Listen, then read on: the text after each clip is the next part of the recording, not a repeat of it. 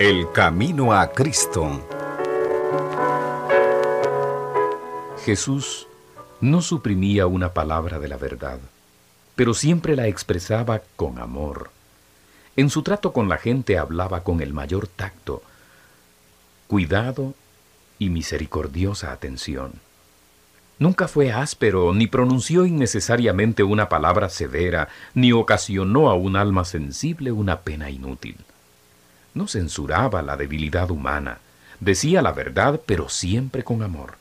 Denunciaba la hipocresía, la incredulidad y la iniquidad, pero las lágrimas velaban su voz cuando profería sus penetrantes reprensiones. Lloró sobre Jerusalén, la ciudad amada que rehusó recibirle, a Él que era el camino, la verdad y la vida. Sus habitantes habían rechazado al Salvador, mas Él los consideraba con piadosa ternura. Fue la suya una vida de abnegación y preocupación por los demás.